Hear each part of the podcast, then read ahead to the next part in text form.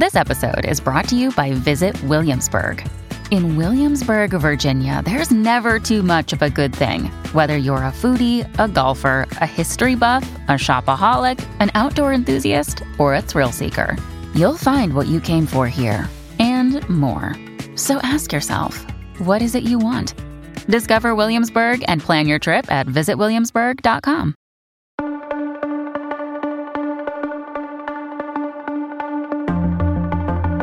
El ser humano siempre ha sido especialmente innovador en una cosa, encontrar nuevas formas en las que matarnos los unos a los otros. Aquí los europeos hemos destacado de manera ejemplar durante los siglos. Inventamos gasear a los de la trinchera opuesta, inventamos los submarinos, inventamos los bombardeos aéreos, inventamos la dinamita, las ametralladoras y otro sinfín de trastos y tácticas cuyo único fin era ser más eficientes despachando a otros humanos. Pero ya hemos perdido esa inventiva desde hace décadas. Eso es bueno, ¿eh? Porque ese periodo de paz en Europa ha provocado, además de una prosperidad inédita, que toda esa industria de la seguridad y la defensa haya ido decayendo. Ahora que el mundo se vuelve más competitivo, peligroso y amenazante, vuelven a aparecer las voces que piden que estemos preparados de manera independiente. Hoy, en No es el fin del mundo, hablamos de la industria de defensa. No es el fin del mundo, el podcast semanal del orden mundial. Para el tema de hoy, que es uno de los grandes debates que ahora mismo podemos tener en Europa, contamos con Eduardo Saldaña. ¿Qué tal estás, Edu? Hola, Fer. Y con Alba Leiva. ¿Qué tal, Alba? Hola, ¿qué tal? Este es un tema con enjundia, con sustancia, que ya digo, creo que va a traer eh, un debate profundo, porque ahora mismo es de las grandes conversaciones en los países europeos, en Estados Unidos, a raíz de la guerra en Ucrania, etcétera, etcétera. Pero eh, creo que es interesante eso, que contextualicemos por qué vamos a hablar hoy de la industria de defensa que no es solo la industria armamentística, aunque a veces se mezclen porque es también son como primos hermanos, ¿no? Sí. A ver, lo has adelantado tú un poco antes, porque ahora vamos, estamos en un mundo más inseguro, ¿no? Las, los, las la idea de la defensa o la seguridad ha vuelto a ser un tema prioritario. Entonces, claro, esto genera toda una sensación de urgencia que vuelve a poner el foco en este tipo de industrias. Antes nos daban un poco más igual porque nos sentíamos seguros. Ahora, con la guerra de Ucrania, con el regreso de la guerra a Europa, que recordemos que para muchos países es una guerra que está en sus fronteras inmediatas. Sí, desde Yugoslavia en los 90 no Claro, pues eh, se vuelve a tener en cuenta que estas capacidades son importantes. Mm. Y al mismo tiempo venimos de una idea en la que tenemos de, dejar de depender de otros, ¿no? Que esto se ve con los planes de industrialización de la Unión Europea, que van más allá de la industria de la defensa, pero que bueno, la industria de la defensa puede acabar beneficiándose de esto y esto es importante. Y aquí, por ejemplo, Europa tiene el gran debate que yo te diría que es alrededor de lo que vamos a girar, y es que si Europa quiere tener una, un armamento mejor, o bien inviertes en industria o lo compras de fuera, ¿no? Y todo esto tienes la línea o el debate de la autonomía estratégica. Si quieres autonomía estratégica, te queda la primera opción, invertir en una industria de defensa, ¿no? Entonces ahora el debate internacional a nivel europeo está sobre todo en eso, porque son 27 países, hay que ponerse de acuerdo, tiene muchas implicaciones, ver cómo lo asientas dentro de toda la política industrial. Entonces sí que es el gran melón, sobre todo tras la guerra de Ucrania. Sobre todo que es la dependencia con Estados Unidos o de Estados Unidos, no solo en estructuras tipo OTAN, sino también a nivel industrial, decide comprar los armamentos a ellos, que implica comprar los armamentos a Estados Unidos. También es algo que hemos analizado en otros sectores, como el de tierras raras, por ejemplo, esa dependencia que tenemos de otros países, en ese caso es eh, China, incluso en la inteligencia artificial, ¿no? que al final Europa ha ido haciéndose dependiente en muchas cosas que son fundamentales para nuestro mundo actual y ahora mismo pues eh, ya no puede continuar así por la situación internacional, por la coyuntura. Claro, y también está la cuestión de asumir que una industria de defensa va a generar más cohesión dentro de Europa, que eso es una premisa, es una falacia, porque no sabes si lo va a generar o no. Mm. Y tú puedes apostar por ello pero como bien sabemos, las decisiones en Europa son una cosa. No, menos es la constatación de que el punto en el que estamos no es el deseable, que hay que caminar hacia un otro sitio diferente. se sabe que tiene que haber un cambio y que el contexto internacional está presionando para que este cambio se produzca. Mm. Ahora lo que tendrá que ver Europa, que es lo que vamos a ir viendo, si hay un alineamiento para mm, decidir qué rumbo tomar, si inviertes en una industria eh, regional o apuestas por una mayor integración con Estados Unidos y dependes armamentísticamente de ellos.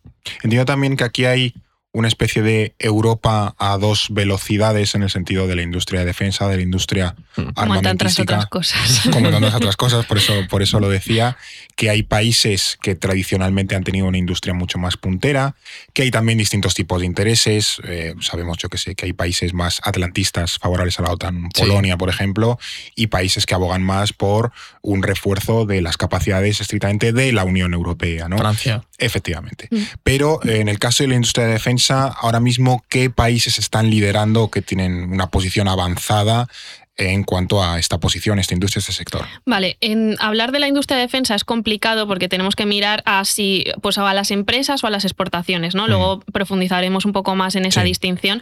Pero si miramos al nivel de empresas, de cuáles son las empresas más potentes o qué países tienen las empresas más potentes, esos son, sin duda alguna, Reino Unido, Francia e Italia.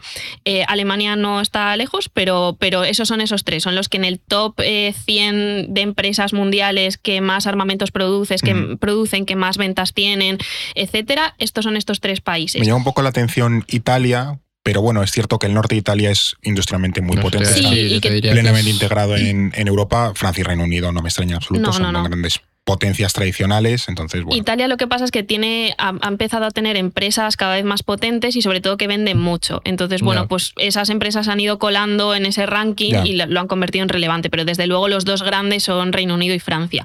Ojo, luego hay empresas transeuropeas, que esto pues son empresas que eh, son privadas, pero que tienen participaciones de, de distintos países, ¿no? Y la más relevante es Airbus. Que, Sí. Ah, que es una empresa que es, es industria de defensa, pero también sobre todo es industria aeroespacial. Entonces también hay que pensar que esto es un sector también muy diversificado. O Que sea, tiene como dos ramas, no una civil, bueno, el típico avión de aeropuerto. Sí, de hecho que es más todos. conocida la rama Claro. civil de Airbus, diría yo, pero tiene toda esa rama militar y bueno, esto es algo que podemos ver en otras empresas que cada vez están diversificando más esta, y, esta producción. y el modelo Airbus es algo que está bastante puesto en el debate, el crear empresas de defensa transnacionales a nivel regional, que permitan... Un poco para eh, sumar fuerzas, ¿no? Claro, porque todo esto hay que verlo desde la lógica del desarrollo industrial también, ¿no? Al final es eh, ampliar ese tejido industrial en todo, en todo el continente, poder ejercer una mayor presión internacional. No sé si os acordáis de la pelea que hubo con Estados Unidos entre Boeing, Airbus, un poco ese proteccionismo, esa Sí, guerra entre, sí. eh, No sé si acabó en la Organización Mundial del Comercio, la disputa Yo o algo así. que a mí me suena que hubo que entraron tribunales de por medio. Pues al final es eso, ¿no? Intentar cohesionar y que, que Europa como tal pueda luchar en esto, o sea, Sí, tener es que una, una estamos presencia. hablando de Airbus, pero yo que sé, se me ocurre, por ejemplo, Boeing, que es estadounidense, tiene el mítico Boeing de aeropuerto en el que tú vuelas a donde te salga de las narices, pero luego Boeing, eh, la parte militar es de las empresas armamentísticas más potentes del mundo. Sí, Claro, es que al final el sector aeroespacial eh, está directamente relacionado con la defensa. Entonces, Claro. claro, ahí se crean unas sinergias directas. Es, es muy lógico Claro. que, que decidan llevar esa producción cuando hacia esa ese lado. industria civil tiene también un apartado. Claro, Pues claro. bueno, ¿cuántas, cuántas cosas que usamos, cuánta tecnología que usamos en nuestro día a día viene mucho por ese desarrollo de defensa y Claro, armamentístico. o se ha creado con un fin militar, yo que sé, Internet, por ejemplo, con un fin militar en primer lugar, Claro. Y lo- o luego tiene aplicaciones que son militares. O sea, que al final es todo como un círculo en el que se, se retroalimenta. Lo que me llama la atención es que los países que, que hemos mencionado eh, son eso, países con un sector tradicional industrial fuerte, pues o Reino Unido, Francia, pues siempre han tenido bastante industria, incluso eso. Italia en el, en el norte. Em, pero me llama la atención, por ejemplo, que al hablar de industria, si hablamos de industria europea, creo que el primer país al que se le viene a la cabeza a todo el mundo es Alemania. Claro. Y Alemania no aparece aquí. Es que Alemania es un caso muy paradójico, por Sí. yo te lo diría, porque siempre ha tenido ese antibelicismo, ¿no? Tras la segunda Claro, Guerra- por- por lo que sea, a lo mejor tampoco le han dejado tener No les industria apetece militar mucho. fuerte, Claro, pero Alemania no es el país con más ventas, aunque no anda lejos, pero sí es el país, eh, es ese segundo país europeo con más empresas. Y que más exporta al, exterior, perdón, he dicho empresas, no, es el que más exporta, es el segundo país más exportador de Europa, ¿no? O sea, que sí produce, pero Claro, exporta, se lo tú vende puedes fuera. producir para consumo interno o para venderlo fuera. Claro. Entonces, Alemania lo que ha apost- ha apostado es por una industria armamentística de exportación. Ya. Entonces, no Bueno, tiene un toda gran la gasto. economía alemana. Claro, porque ese antibelicismo no lo ha llevado a un gran gasto en defensa, ¿no? De hecho, ahora tienen ahí, tienen ese, ese gran debate, sobre todo, pues lo vimos después Con de la la, guerra de Ucrania, eh, Scholz, el canciller, se comprometió a un, a un, vamos, a una inversión gigantesca en, en defensa para aumentar las capacidades de Alemania, que era un ejército un poquito, eh, no de segunda, pero sí muy reducido para el, el tamaño y el poder económico que tiene Alemania. Claro, lo que se plantea con el caso alemán es que si de verdad deciden invertir en esa industria de defensa, tienen la capacidad para desarrollar una industria muy puntera. Ya. Y es el gran reto que tienen, ¿no? O sea, además, el caso alemán podemos extrapolarlo, yo te diría que a toda Europa. Sí. Es decir, ha habido una estrategia de eh, una apuesta por la exportación, porque tu inversión en defensa no es tan elevada. De hecho, yo creo que la guerra de Ucrania es algo que ejemplifica esto, ¿no? O sea, al final Europa ha dado esa imagen de no tener suficientes armamentos, que esto, bueno, pues ya depende de qué armamentos es más o menos Sí. verdad, pero sí que es cierto que hay un riesgo de fondo de quedarse sin stock. Eso Eh, es muy. o sea, Eso es, eso es fuerte, sobre todo en, los, en las capacidades que son más modernas, ¿no? Porque al final llevan más tiempo, entonces pues tú tampoco puedes mandar, por ejemplo, tus tanques más modernos que llevan, pues no lo sé, pero vamos a decir cinco años de producción eh, y quedarte sin ellos Claro. pero al mismo tiempo tienes un país y una sensación de urgencia que te los demanda. Claro, al final esto demuestra que se ha invertido muy poco, o bueno, o no lo suficiente, eh, dependiendo del país, en esta industria interna, o sea, en, en estas capacidades internas, ¿no? En- las capacidades defensivas de un Estado. Eso, por otro lado, no quiere decir que luego no haya otras empresas que, bueno, que sí que producen estos armamentos, pero que venden al exterior, porque no tienen un mercado interno. Claro, porque tú ahora de repente no puedes llegar y comprar todo el stock que quieras. No. Porque es lo que comentábamos. Pues Hay contratos, tienes O que. sea, un, un avión se tarda en producir una burrada de claro, tiempo. y un muchos barco, están, un asignado, están asignados a años vista. Claro. Claro. Claro, eso ya está agendado. Entonces, tú- y luego el debate interno de destinar fondos nacionales para aumentar el gasto en defensa. Claro, a lo mejor la industria de defensa, a lo mejor en estos años en Europa, ha tenido un componente muy economicista de intentar vender a saco, exportarlo y tal, pero cuando a ti te hace falta, eres preso o rehén del propio modelo que tú has fomentado. Decir, bueno, es que yo ya tengo todas mis líneas de producción están comprometidas hasta, yo qué sé, 2027, 2030, pero yo necesito esto ahora. Necesito que te pongas a producir ya y te dice la empresa, no, no, es que no se puede porque Claro. ya le hemos colocado todo. Y eso es, eso es muy difícil, eso es muy complejo Claro, de, es- de asumir. Claro, y esto va al final a ese cambio de mentalidad, ¿no? De antes eh, Europa priorizaba lo económico Ya. porque en ellos un mundo pacífico. en un mundo ya. pacífico, la economía, el mercado, es como avanzamos, es como profundizamos en los lazos en Europa, es como proyectamos nuestra influencia exterior y de repente se genera un, hay un cambio de contexto, eh, cambia la historia y, y la seguridad vuelve a ser prioritaria. Pero Mm. ¿qué pasa? Que como no tienes toda esa tradición de antes, de repente te ves pues un poco en bragas, Claro. dicho No, mal y tal pronto. cual, tal cual. Pero además, mm, o sea, para mí el gran reto también que tienes es que si tú reorientas tus capacidades a abastecer tu mercado interno, también puedes dejar libre un hueco de influencia para una potencia o una región extranjera. Claro. Claro, es decir, el vender... la, la demanda externa sigue ahí. o sea, Claro. otro- Claro. Lo que pasa es que otro la va a cubrir. Ese es el tema, eso es lo que hemos comentado alguna vez y es esa idea de que alguien dependa de tu armamento te da mucho poder sobre ese estado, ¿no? Es el gran miedo que tú tienes con Estados Unidos, también Europa tiene ese poder sobre otros estados. Exacto. Y en Europa ahora mismo, bueno, ahora mismo, en estos ah, años recientes o tiempos recientes, ¿a quién le hemos estado vendiendo todo ese armamento que hemos estado produciendo y que no nos hemos estado quedando? Porque claro, ahí los clientes han tenido que ser muchos. Vale, esto Y, ya y buenos pagadores, además. Sí, esto ya varía de país a país, ¿no? Aquí ya puedes ir mirando qué país hace qué, pero podemos destacar a tres. India, que de, de hecho es el mayor importador de armamentos del mundo. Otra vez, otro capítulo podemos el, hablar el de mayor India. cliente de Rusia, sí, creo. sí, sí, Sí. De hecho, está intentando cambiarlo ahora. Sí. Sí, pero, pero India es un caso interesante y esa militarización de esa región del mundo da para, da Sí, para la hablar. mayor democracia del mundo cada Bueno. vez está más agresiva. En fin. Luego está Qatar, que para ser un país tan pequeñito, pues eh, invierte un montón Pues a Qatar en. son- Por lo que sea, Qatar invier- son, son tres y el de la flauta. Pues Ya, pero invierten un ¿qué montón en, en Hombre, tú acuérdate todo el, o sea, el conflicto regional que hubo en Qatar, en Oriente Próximo, al final hubo momentos de tensión con sus vecinos. ¿sabes? Vale, sí, pero quiero decir que es Qatar, o sea, que es un país diminuto. O sea, Bueno, que tendrán un- tendrán ¿Cuánto un- armamento necesitas? Blindado para cada uno, hecho, yo que sé, ahora- Fernando. o será en, tanque al trabajo. No, es que ahora me, me espadas estoy acordando, láser, ¿no? ¿no? sé si fue un, un artículo en, en The Economist o en Foreign Policy que contaba que Qatar estaba comprando tar- tanto armamento que le faltaban pilotos, o sea, tenía más aviones que pilotos. Claro. Entonces Mm. decía como, bueno, que al final llega un punto en el que todos esos armamentos los tiene que usar alguien. Si no tiene gente, pues A lo mejor también no tenías y estás invirtiendo muchísimo y te has convertido Sí. en el segundo. Pero importan gente, Pero eso en, gente. gen- eso en general es un problema de, de todos los países del Golfo, la Sí, mayoría claro, de países claro. del Golfo, de estas monarquías. Menos Arabia Saudí o eh, bueno, así. que compran muchísima. De, bueno, incluso Arabia Saudí compran Ya. muchísimas capacidades y luego tampoco tienen realmente con qué operarlas, ¿no? O qué hacer Mm. con ellas. Pero bueno, ya simplemente ese grueso militar, pues ya Mm. lanza un mensaje. Pero bueno. Y luego, eh, por volver un poco a la pregunta. esa lista de El- clientes. la lista, el siguiente es Egipto, que bueno, pues tampoco es un país que sea maravilloso en cuanto a derechos humanos y, y persecución de la sí, gente. Sí, es nuestro amigo, así que claro, sí. en esta, en este, te, este, tema es delicado por eso. Sí. sí. Luego también, hablando de temas delicados, lo has mencionado antes, eh, Arabia Saudí tampoco se queda lejos, de hecho es el segundo Las comprador corbetas. de... Claro, es el segundo comprador de España y eso iba a ir. Seguramente pues muchos recordarán esa polémica de hace unos años de los contratos de eh, producción naval en, en, el Golfo de Cádiz, que dan como muchísimo trabajo en el Golfo de Cádiz, sí. y que esa producción se iba a Arabia Saudí en plena guerra de Yemen, una de las mayores crisis humanitarias eh, mm. de, los, de las últimas décadas. Mm. Entonces, claro, ahí entra ese dilema, ¿no? De ¿Qué, ¿Qué, es lo que se tiene que preguntar Europa? ¿Para qué, ¿para qué producimos estos armamentos? Eh, ¿Para claro. contar con más y mejores capacidades para hacer frente a Rusia? ¿Para ayudar a vecinos con causas eh, justificables como puede ser Ucrania y su defensa frente a una agresión ilegal? ¿no?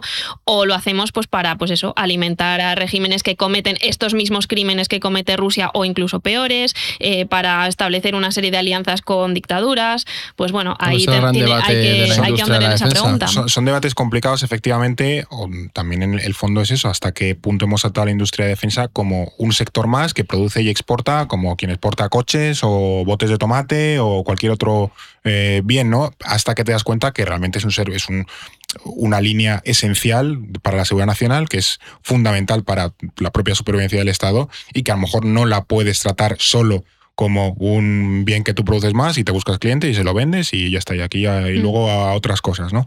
Pero bueno, en cualquier caso también por, por seguir un poco, eh, es cierto que en el, en el caso de Europa, de Europa está saliendo ese debate uh -huh. a nivel comunitario, entre los estados también, pero a nivel comunitario, de generar una mejor, más industria de defensa y mejor industria sí. de defensa. Ha empezado a haber estrategias, desde hace tiempo hay, hay estrategias, nunca nos hemos eh, lanzado, bueno, que buscan pues, desarrollar y promover eh, capacidades, la cooperación, bueno, este, este lenguaje muy, muy europeo, ¿no?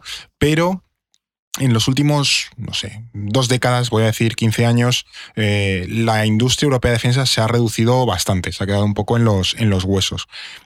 Quiero que hablemos un poco de por qué se ha producido esto o incluso también cuál es un poco la, la pequeña historia de esa voluntad europea de integrar una comunidad de defensa, porque esto, en el propio origen de la Unión Europea, ya hubo una voluntad de decir, oye, tenemos que unirnos militarmente hmm. en, en un contexto de Guerra Fría. Justo, esto de hecho, bueno, es uno de los grandes fracasos, o, o, hay quien lo entiende así, hay gente que no lo entiende así, de, de la construcción europea, de, de, dónde podría haber ido ese proyecto, porque al final pues eso se optó mucho por, por el mercado común, sí. pero bueno, pues es que es el fracaso de la Comunidad Europea de la Defensa en 1952, o sea, crear una Unión Europea de yeah. la Defensa, eh, una organización que, que asegurase la seguridad común colectiva de los Estados miembros.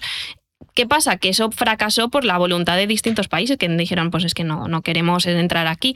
Eh, porque lo entendían como externalizar algo que se entiende como intrínseco a, al yeah. Estado, ¿no? De no, no, yo me encargo de mi propia defensa. ¿Cómo voy a externalizarlo? Era como una propuesta demasiado avanzada para la época, justo, ¿no? Que ahora la, le echamos de menos. Justo, llegó demasiado pronto, yeah. tal vez. ¿Qué pasa? Que luego además entramos en la OTAN. Entonces tenemos ese contexto de Guerra Fría en el que Estados Unidos es el gran defensor del mundo occidental porque tiene mm. esas capacidades nucleares que generan una disuasión eh, muy difícil de igualar, a menos mm. que fueses la Unión Soviética y tuvieses ese mismo número de, de cabezas nucleares. Y entonces, claro, muchos de esos de los países de los 27 de, pertenecen a esa alianza atlántica. Por lo tanto, delegan, decían esto de externalizar la defensa, pero al final terminan delegando esa defensa o esa seguridad común en la OTAN. Y dicen, bueno, pues es que tampoco necesitamos invertir tantísimo en defensa. Y además es que es un sector que siempre ha sido muy controvertido a nivel social, ¿no? De los políticos les cuesta muchísimo decir, vale, tenemos que aumentar no. el gasto político en defensa. ¿Por sí. qué? Porque es un sector incómodo. Sé que generan al final se termina invirtiendo. Hay países que lo tienen más presente, países que menos, pero en general era algo que se dejaba un poco. Pero ahora hay un pero... solapamiento casi exacto entre la OTAN y la Unión Europea. Solo faltarían que estén en la Unión Europea y que no estén en la OTAN. Austria, Irlanda y falta la ratificación de Suecia, de Finlandia, de Suecia, sí. De sí. Suecia, de Suecia. Entonces, Austria e Irlanda, bueno, tampoco es que nos perdamos unas uh, grandes potencias que puedan aportar de manera determinante a la alianza. O sea, que ya prácticamente las dos organizaciones están solapadas en claro, materia de defensa. Y mm, yo sobre todo lo que iba a ir es que aunque se haya dependido más de la OTAN, nunca ha dejado de desaparecer la esencia o el, la conciencia de tenemos que tener una cooperación en materia de defensa. Porque ahí, por ejemplo, tienes la cooperación estructurada permanente, que fue una especie de, de plataforma de Sí, cooperación voluntaria. No- Esto es algo que con- durante estos años se creó y es una es los países eh, participan en ella de manera voluntaria, pero es verdad que las decisiones son vinculantes y todo se orienta a esa cooperación en materia defensiva, ¿no? Mm. Entonces sí que hay pequeños ejemplos que nos muestran que a nivel europeo hay una clara conciencia de que la seguridad y la defensa común importan. Y de hecho, yo creo que en estos años eh, se ha empezado a cuestionar cada vez más. Bueno, aquí tenemos que mirar como justo antes de la guerra de Ucrania, porque Claro, la si guerra es que de yo te iba a Ucrania decir eso, lo ahí ha cambia sido como todo, un ¿no? palo gordo. Pero quiero decir, antes de la guerra de Ucrania, hace cinco años, la OTAN se cuestionaba muchísimo, ¿no? Tenemos que pensar en esto de. en la época de Trump ya, o sea, hace, hace dos telediarios, Sí, sí, básicamente. sí, o sea, yo te diría 2018, 2019. Sí, sí, sí. O sea, por ejemplo, escucha lo que decía Macron de la propia OTAN hace apenas unos años. We don't have the same definition of terrorism around the table. When I look at Turkey, they now Aquí Macron intentaba poner en contexto, que creo que era por donde ibas a ir Sí. tú, La lió un poco y luego intentó recoger cable. Claro, o sea, él no hablaba de que la OTAN estuviera completamente muerta, sino de que no había una visión estratégica, precisamente porque venías de una época con Trump, una época de tensiones.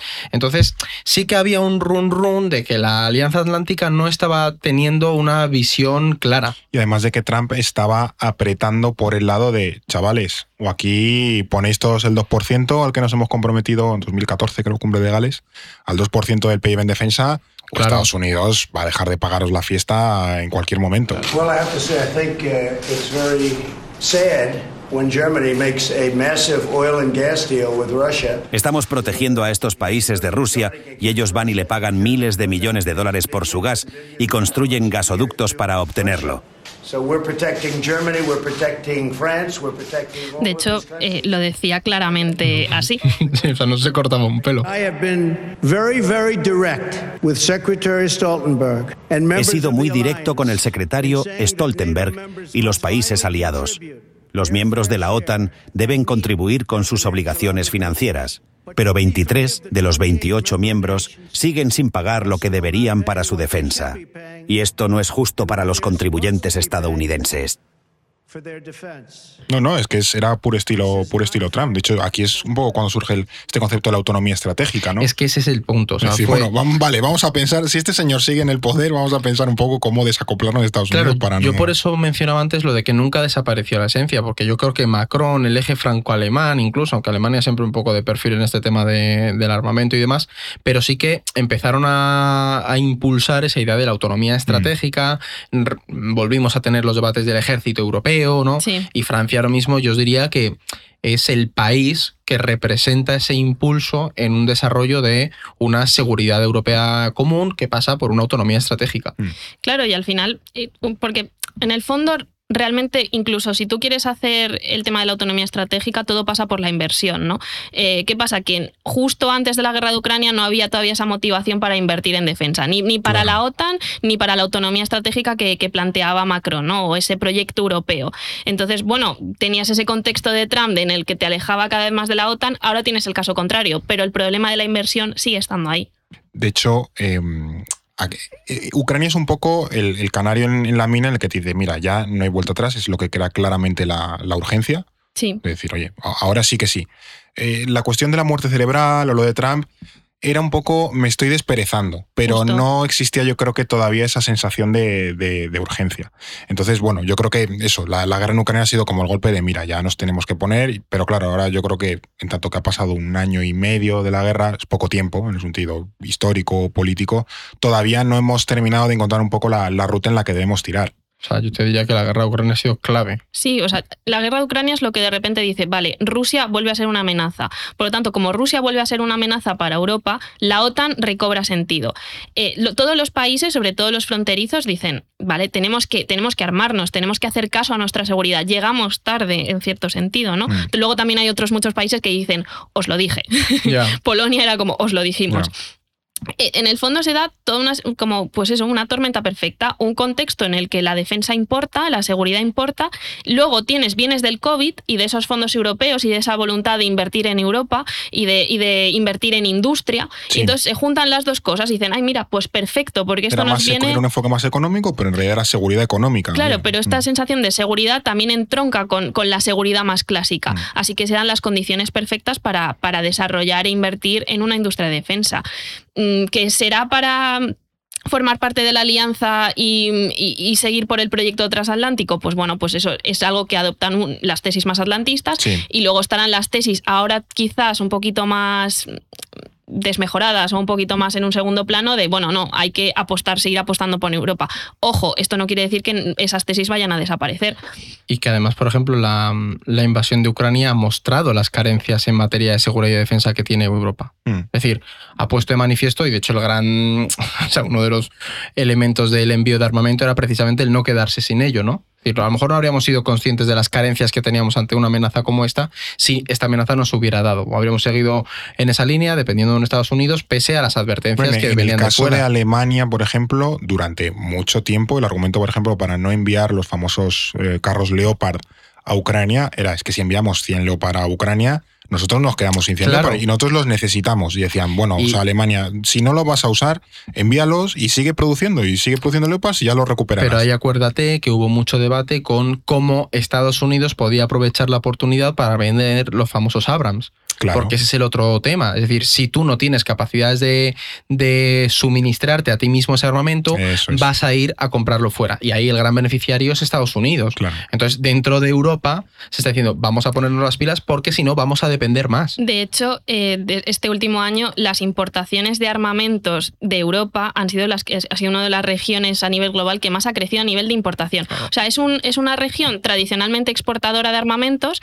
Y sí, bueno, sigue siendo un gran exportador, pero ha empezado a importar cada vez más. Ha crecido más que, por ejemplo, Oriente Próximo y Asia. En casa le cuchillo de palo. ¿no? Claro, Claro. sí, básicamente. O sea, Claro. tú sigues exportando tu propio armamento mientras tienes que importar armamento extranjero del que al final vas a depender. O sea, que al final es un poco, no, no voy a decir empeorar el problema, pero casi me, me surge esa reflexión, ¿no? De al final estás intentando, o sea, sigues lo que tú podrías producir y, y convertirte de manera independiente, lo estás vendiendo a otros países, mientras tú al final te vuelves más dependiente de otros sistemas de armamento que tienes que traer, pues de Estados Unidos, sobre todo, ¿no? Los, o sea, con aviones de combate, Es, es el, carros. es el gran hándicap y reto que hay ahora Claro. mismo.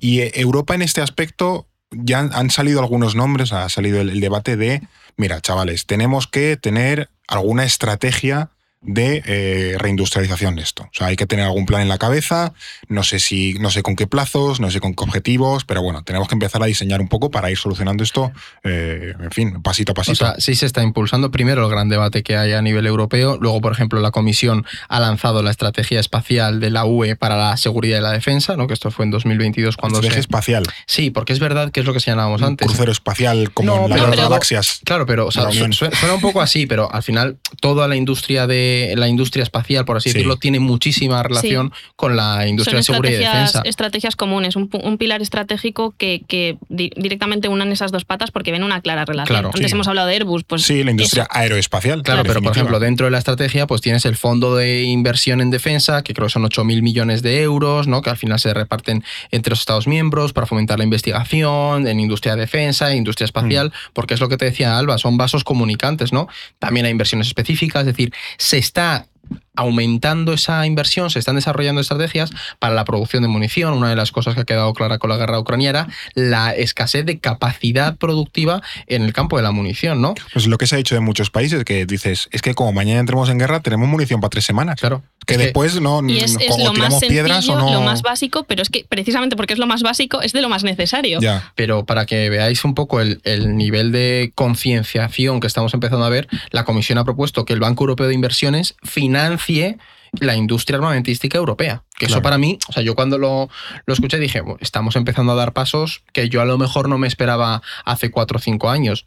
Y al final, lo que es verdad, que no, no tenemos que decir, no hay una conexión evidente con todos los planes de reindustrialización europea, pero sí que, pues, que están un poco más orientados a empresas verdes, tema ecológico. Mm. Pero bueno, sí que al final. Forma parte de un todo. Si, está, si, si con las tierras raras hablábamos, pues yo qué sé, que la industria de los semiconductores, de los microchips, Sí. hay que volver a traerla en Europa, asegurar los canales de suministro, etcétera, etcétera, pues la industria de defensa no es menos, también forma parte de ese, Claro, y que de se, ese paraguas. Claro, y que se pueden generar sinergias. Sí que es cierto que es. toda esta idea de la reindustrialización es lo que decía Edu, ¿no? Está muy orientada a la, al- a la industria verde, a, las renovables, a, a nuevas tecnologías. Y se deja un poco más de lado pues esa industria de la defensa porque, bueno, pues porque tiene un poco esa mala fama. Mm. Pero ¿qué pasa? Que al final están conectadas. Esas Eso. nuevas tecnologías que se desarrollan para tecnología civil se pueden acabar desarrollando también para industria y, se inversa. puede, Y viceversa. y viceversa, se claro. puede retroalimentar todo. Entonces, es una industria que se puede beneficiar de esos otros y planes. que dentro de la idea de la autonomía estratégica que, por- que impulsa Francia es una seguridad en su visión amplia, es decir, la seguridad energética asegurar que no te van a volar eh, unos eh, cables de submarinos o un oleoducto, eso también entra dentro de una inversión en seguridad y defensa. Tú necesitas los materiales, la tecnología para poder monitorear todo tu ámbito de la seguridad, fronteriza, Sí, que eso etcétera, a lo mejor etcétera. lo haces a través de un satélite, o sea que esto no es, no va de producir aviones de combate, Claro. carros de combate, yo que Los sé, un- semiconductores igual, lo necesitas Claro, para claro, tu industria claro. de defensa. Claro, claro, claro, no, en muchos, en muchos sistemas de, de defensa y de combate son fundamentales los, los semiconductores. Tampoco sé si hay, claro, es que hablamos Unión Europea, bueno, pues uno de los principales follones de la Unión Europea es que no nos ponemos de acuerdo jamás. A eso No iba obstaculiza, Claro. un- no, no sé, de, de normal es Hungría o Polonia, aquí no sé si son otros países. Claro, aquí tenemos el problema clásico de la desigualdad entre los 27, Mm. sus diferencias, diferentes agendas. O sea, aquí pues, podemos partir ya directamente de la división atlantistas europeístas. Bueno, Mm. eso es una división. Luego podemos hablar de la Europa a distintas velocidades. ¿no? Hay, países que claramente tienen más capacidades para invertir en, en- en defensa, para desarrollar estas industrias, y otros que no. Hay países que a lo mejor tienen unos intereses en bueno, pues seguir proyectando su, su influencia exterior más allá de la Unión Europea, ¿no? Más allá de dentro de Europa. Entonces dicen, bueno, a mí me dejáis en paz porque yo tengo un ejército bastante potente y, y yo quiero seguir vendiéndole. y y Quiero tal, seguir y- vendiéndole armas, armas a Arabia Saudí. ¿Por qué tengo que pasar a vendérselas a, yo qué sé, Bélgica, ¿no? Entonces, Claro, aquí entran ya los diferentes intereses individuales de cada uno, que bueno, esto es como todo la Unión Europea, pero bueno, si han llegado aquí, hasta aquí de lejos, pues podrían ir más allá. Y yo aquí voy a barrer un poco para casa, hacia el campo de España, pero por ejemplo, estos desequilibrios a nivel de industria de defensa y de por dónde se orienta, nos afectan mucho a los países de, de la zona sur de Europa. Es decir, porque ahora con la guerra de Ucrania se pivota mucho hacia el este, pero no olvidemos que los países del sur de Europa necesitan una inversión en defensa porque el Sahel es considerado una zona estratégica para, para Sí. la UE. Entonces también va a haber unos Y desequilibrios futuro que... habrá que proyectar ahí. Claro, que países como España, Italia, tengan que hacer fuerza para que toda esa industria de defensa y de producción armamentística se oriente en una manera equilibrada dentro de la. UE. Hombre, entiendo también que en este debate eh, los países más grandes son los que tienen más, más peso. Esto es un poco obvio, pero lo explico ahora. Sí. Y es que al final un país muy pequeñito, yo que sé, un Eslovenia de la vida, un Luxemburgo, no va a desarrollar una industria de defensa que sea para su propio consumo porque nunca va a generar consumo suficiente. Y es una industria que tiene que ser un mínimo de grande, por así decirlo, para poder darle rentabilidad. Pues al final pues tendrás Alemania, España, Francia, a lo mejor un Países Bajos, República Checa, Claro. Suecia, pero más pequeños llega un punto en el que a lo mejor dicen, mira, es que a mí esto no me interesa porque no mm, ape- apenas tengo ejército, ¿qué, qué, qué voy a producir?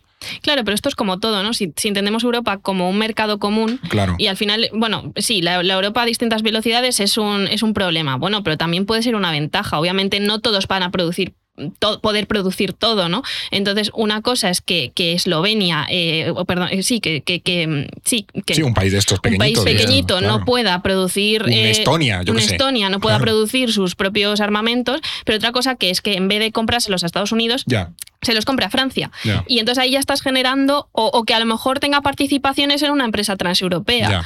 Pues bueno, ahí ya se está beneficiando de unas redes comunes que en vez de ir a otros países, pues se quedan dentro del mercado Claro, que a lo mejor europeo. tú pillas parte del dinero con el que Francia gana dinero exportando. O sea, y Exacto. tú también te beneficias, Y aunque tú que no a lo nivel relativo el impacto en un país más pequeño pues será muchísimo mayor. No, y entendería el debate de que los países, yo qué sé, si inviertes mucho dinero, que la inversión vaya a países que ya tengan una industria potente para mejorarla. Y aquí entiendo que los pequeños digan, oye, ¿y yo qué? o, a- o aquí que me corrija. Pero al final son como formas de compensar o eso. a mí corre- o corregidme en esto, pero puede ir a eso, o también lo que estamos viendo es países eh, que están, bueno, los países que más han invertido yo creo son los del este de Europa en este último año y demás. De hecho, sí. claro, Por necesidades evidentes. Sí, sí, por sí. necesidades evidentes, pero también voy a eso de eh, quién está pisando el acelerador para dominar una industria que va a llegar a futuro. Eso yo creo que es eh, también lo, lo interesante, que vayamos hacia eso. ¿Qué países están como Claro. invirtiendo más? ¿Qué países está- se están poniendo las pilas, básicamente, Vale, para pues que nos entendamos? Los países, en general, toda Europa se ha puesto las pilas. O sea, hemos visto un aumento de los Uno, presupuestos. uno más que otros. Sí, sí, sí, pero aún así ha habido un aumento de presupuestos Sí, de defensa sí, generalizado, ¿no? Eso es, además, es muy significativo.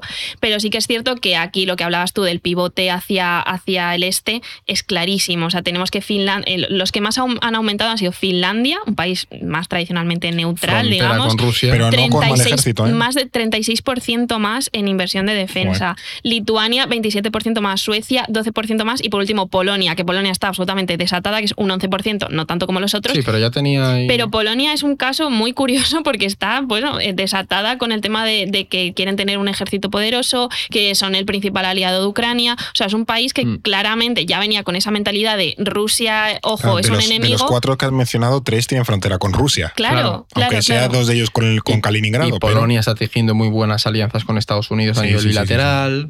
Sí, sí, no, en el marco de la OTAN, yo te diría que Polonia se está posicionando como el gran aliado Sí, sí, sí. en Y de- Europa justo, Este. y de hecho cada vez también está exportando más. O sea, sus exportaciones han aumentado un 168%. La mayoría de ellas a Ucrania. O sea, Claro. claramente hay un flujo de armamentos que no para de pasar. También es que es como por donde entra el armamento Claro. que Sí, luego va a. Ucrania. O sea, que no verdad. solo es armas polacas, Pero sino. luego ya si nos ponemos a mirar a futuro, los países con una industria más fuerte, pues eh, Reino Unido, Francia, Alemania, son los que tienen más capacidad para crecer en el medio plazo, ¿sabes? A lo mejor Polonia crece en el corto, pero en el medio plazo el músculo que tienen estos Sí. países son bestiales. Y aquí va a ser muy interesante la posición de Alemania. Que Claro. como hemos dicho es un, un- un país pues, antimilitarista desde la Segunda Guerra Mundial, pero ha pasado de ser ese país con cierta alergi- alergia a la industria de defensa a anunciar una- un aumento del gasto militar histórico. De hecho, es, esto es justo lo que decía Olaf Scholz hace unos meses. Wir erleben eine Zeitenwende.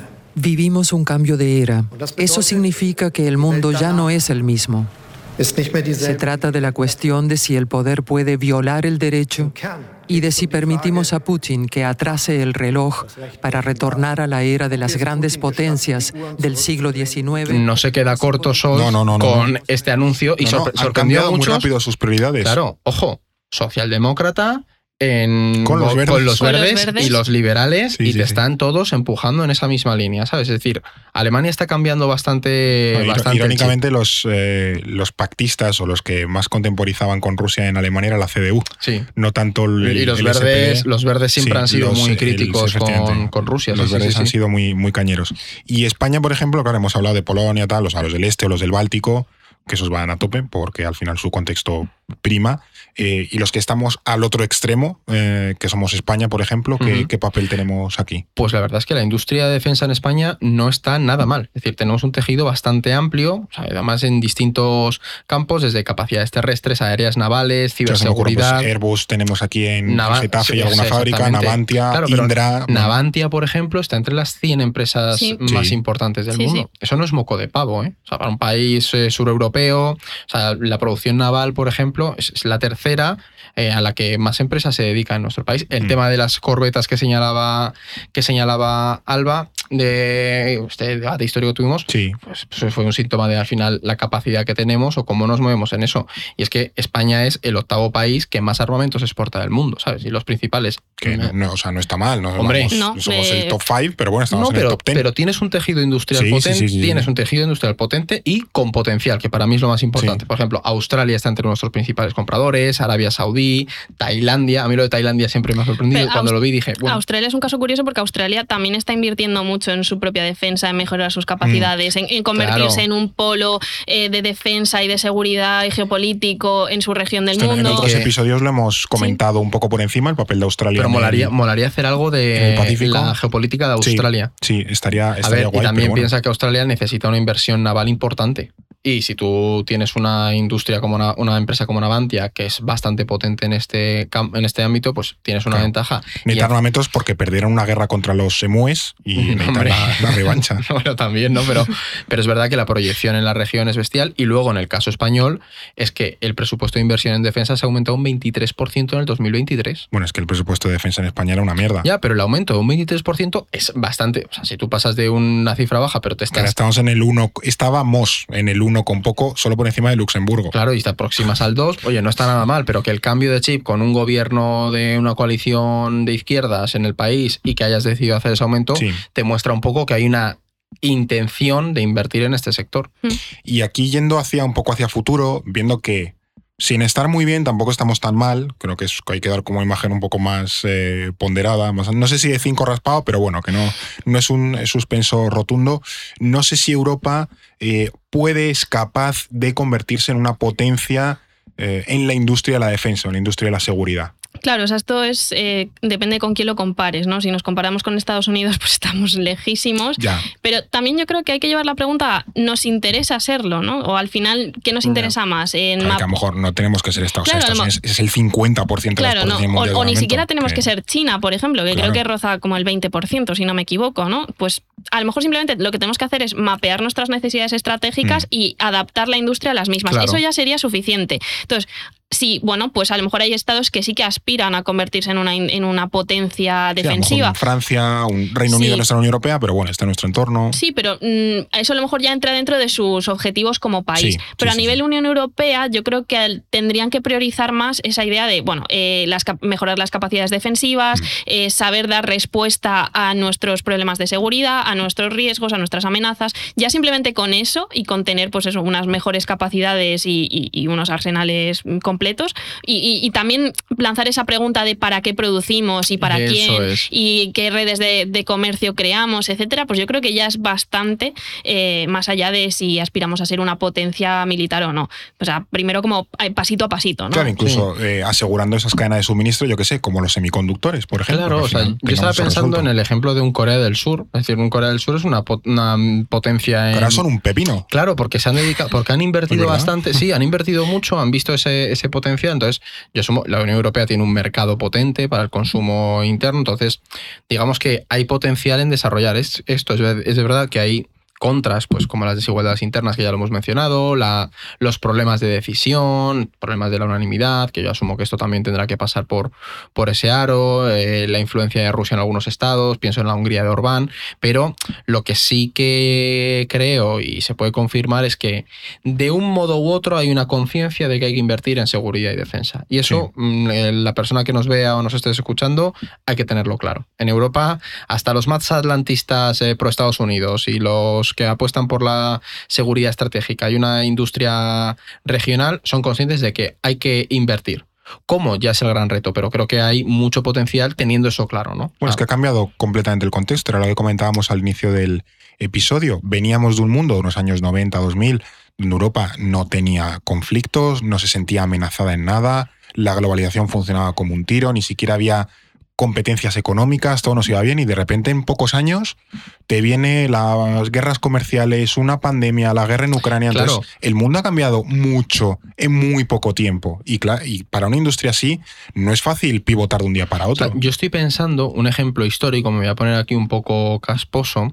Madre mía, Y- a, ver, a ver por dónde sale. No, Adelante. pero en el Estados Unidos de post Primera Guerra Mundial, eh, ahí antes creció muchísimo la industria armamentística. Luego hubo un bajón Sí, y la las industrias se armamentísticas reconvirtió a civil. ese es el tema. Es decir, cuando. Y esto me lleva a la crisis del COVID. Uno de los argumentos que se daba con la crisis del COVID Mm. es que si tú hubieras tenido una industria de defensa, tecnológica, como quieras, bien desarrollada, habrías podido reorientarla en un momento de crisis con mayor facilidad. Entonces, uno de los argumentos que también se da en esto es que la industria armamentística también te permite tener un músculo industrial que tú puedas orientar en cualquier momento ante cualquier tipo de incertidumbre o shock internacional, ¿no? Entonces, ese ejemplo histórico creo que ilustra muy bien lo que también a Europa le interesa a futuro. Sí, totalmente. No, y al final que la industria militar eh, irradia a otros sectores. No, no, no, les- claro.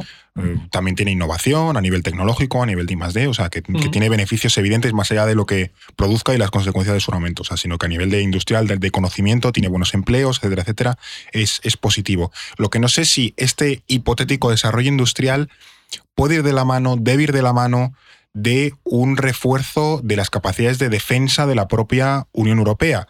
Ahora estamos hablando mucho eso, del concepto de autonomía estratégica, ¿no? De que la Unión Europea tenga eh, unas capacidades propias que no dependan de Estados Unidos, lo cual en la teoría está muy bien, pero en la práctica ahora mismo no lo podemos hacer.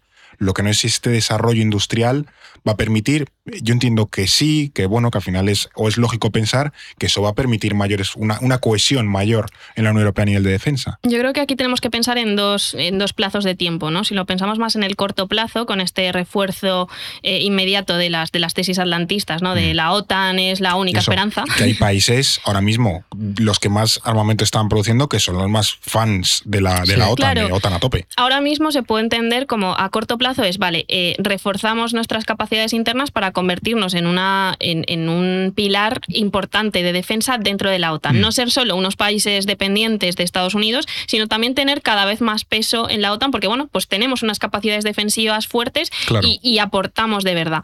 Pero sí que es cierto que, claro, eh, a Europa o a muchos países en Europa tampoco les interesa seguir esa dependencia 100% de Estados Unidos o no les interesa seguir las tesis estadounidenses en todo lo relativo a la seguridad. Por ejemplo, Estados Unidos tiene una proyección muy clara hacia, hacia Asia, ¿no? Hacia contener hacia China, El hacia- pivote. el pivote hacia China, Sí. hacia sobre todo hacia crear como una serie de alianzas de, bueno, está la OTAN en Europa, pero luego tengo otra serie de alianzas militares en Asia Sí, Pacífico. la, la contención a China, en Sí, la contención a con- China. Y hay muchos países europeos que esa contención a China no la entienden así, ni les no les inter- interesa. les pilla lejos, Les claro. pilla lejos, o ni siquiera pues dicen, mira, es que yo quiero seguir comerciando con China y no quiero entrar Claro. en tus lógicas de contención ni de nada porque no me viene bien, no me interesa.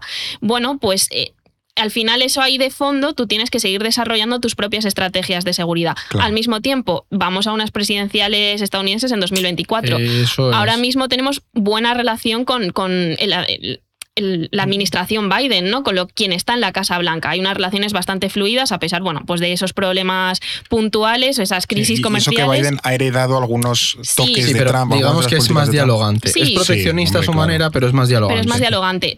Trump puede volver el Sí. año que viene y eso pues puede volver a tensionar todas esas relaciones con Europa, puede volver a crear tensiones dentro de la OTAN y entonces ahí a Europa pues le interesa recuperar o sobre todo no olvidar el hecho de bueno, pues a lo mejor hay que apostar también por una seguridad común o por una alternativa que no pase por la OTAN. Claro. Combinar esos dos modelos tal vez. Además que en Europa, por ejemplo, eh, tenemos muchas alternativas porque cuando hablamos de la industria de defensa no es solo piun piun. Claro, O sea, no es Sí, solo hacer- podemos resumirlo en eso. pero- Claro. Sí, sí, sí. Eh, sí. Es eh, ciberseguridad, es lo que tú comentabas, de tener infraestructuras mejor protegidas, es, en fin, tener una, una serie de elementos que dan seguridad, pero que no es el típico eh, tanquecito o un bombardero o un fusil, sino Claro. que, jolín, a- a- por suerte hemos evolucionado mucho en el Es concepto de la tú- seguridad. si tú te fijas en las principales empresas de defensa europea, rollo Airbus, eh, Thales, Leonardo, eh, es verdad que ellos tienen o producen capacidades eh, clásicas, aviones, tanques, Sí. misiles,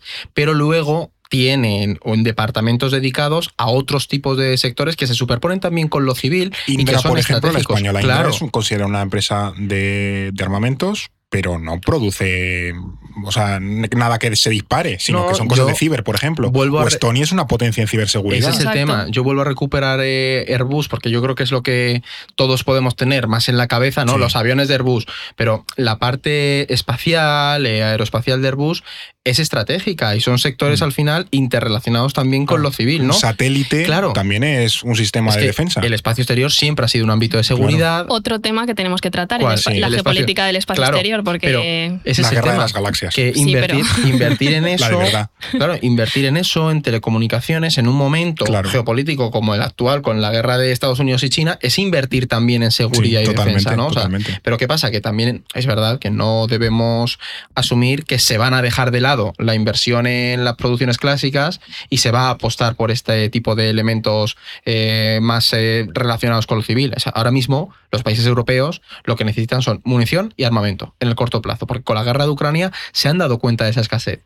Pero la clave es acompasar esa necesidad del corto plazo con que tu visión estratégica arrancar, futuro. arrancar la industria y que luego ya Claro, tengas un impulso que te vayas a otras ya cosas. que voy a meterle pasta, voy a meterla pensando bien En hacia dónde mañana. tiene que ir, claro. Ya. Y luego esto puede irradiar a la industria civil. Evidentemente, no hacer municiones y balas y tal, pero eso es lo que hablábamos, yo qué sé, ciberseguridad, satélites, eso tiene una aplicación civil evidente. Sí, o el Sí. empleo, yo pienso O también el empleo, en, el no, lógico, claro. Justo, al final, bueno, pues hablábamos antes de los chips, de la minería, de Eso todas es. estas cuestiones, ¿no? Eh, irradian y de hecho yo creo que hay un ejemplo que, bueno, esto es fuera de la Unión Europea, pero nos sirve, que es que la empresa, la mayor empresa de armamentos británica, que es eh, BAE Systems, eh, tiene una- un programa de creación de aeronaves de combate eléctricas híbridas. O sea, ya aquí una Que cosa... no suenan. Es eco-friendly. Sí. Eco-friendly, o sea, la, la defensa eco-friendly. Bueno, vale, pero al final esa tecnología pues puede acabar irradiando en Sí. generar aviones Claro. híbridos eléctricos, que no sé cómo de posible es. Aquí pues tenemos a lo mejor Sí, un la- ingeniero diciendo, bueno, Sí, pero la investigación pero, pero la está ahí, pero la abierta, investigación claro. está ahí y eso tiene unas aplicaciones Dale, claras. díselo a en- Elon Musk, que si tiene Tesla Claro, ya se tira, hace el, tira. el- el No, pero, Tesla o aéreo. sea, yo estoy con Alba en que es verdad que por lo menos tienes una inversión en I más D más I relacionada con la defensa Claro. y demás que al final acabará, si se desarrolla, repercutiendo en, en el área civil. Y yo os mencionaba lo del empleo porque mm, yo sabéis que soy un gran defensor de la inversión en industria como creación de empleo, ¿sabes? La, Ahora hay muchos discursos que reivindican esa reindustrialización Sí, sí, de o Europa sea- y uno de los sectores que puede caer en ese saco es el de la defensa. yo claro. estoy en, esa, en ese saco. Lo que no sé, ya también un poco para ir eh, encarando el, el final, es la cara oculta de esto si mm, este eh, impulso de la industria de defensa puede derivar hacia una Unión Europea más militarizada, con todos los riesgos o, o discursos que te puede estar eh, generando. Vas tú o sea, es uno de los fantasmas, por así decirlo, que, que puede tener. Empiezo yo. yo. Que si vamos a una Europa más militarizada, ¿no? Te- Sí, sí. Por ejemplo, como, como yo, te, o corta. sea, yo te diría que sí. Sí, por el propio contexto internacional. Entonces creo, o sea, yo en esto soy bastante realista y pragmático, pero creo que sí. Y asumirlo es importante y sobre todo que esa securitización o esa tensión internacional pasa por estar preparado y ser autónomo. O sea, es decir, el tema de la autonomía estratégica y la inversión en seguridad y defensa yo creo que es algo que tienes que hacer por el propio contexto internacional. Así que yo te diría que sí.